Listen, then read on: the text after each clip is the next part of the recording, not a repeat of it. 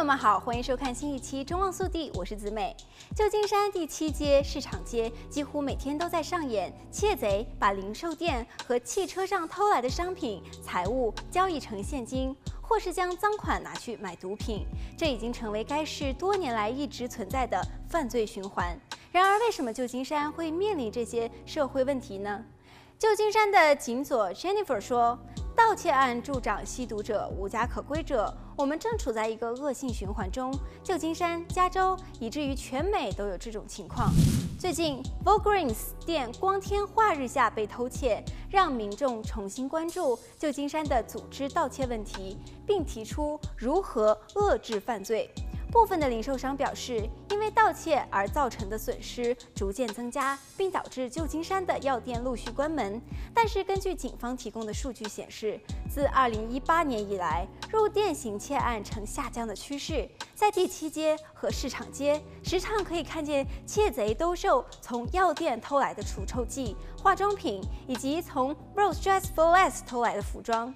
这些商品最终都会在 eBay 等电子商务网站、湾区各地的跳蚤市场或二手商店来出售。然而，并非所有的盗窃案都是因为窃贼没钱购买才出此下策。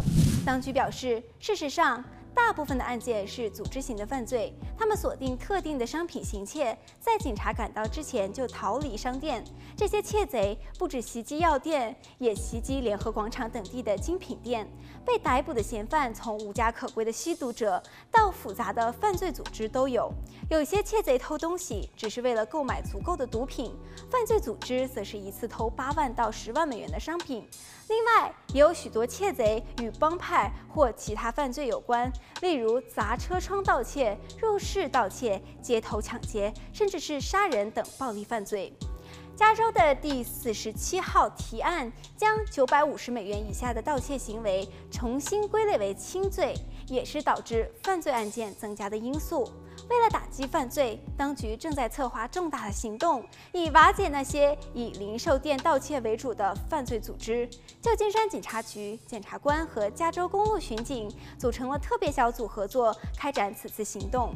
对窃贼提出指控并不是那么容易，犯罪组织的成员通常会遮住脸部，以掩盖其真实的身份。好，本期节目到这里就结束了，祝大家生活愉快，我们下期再见。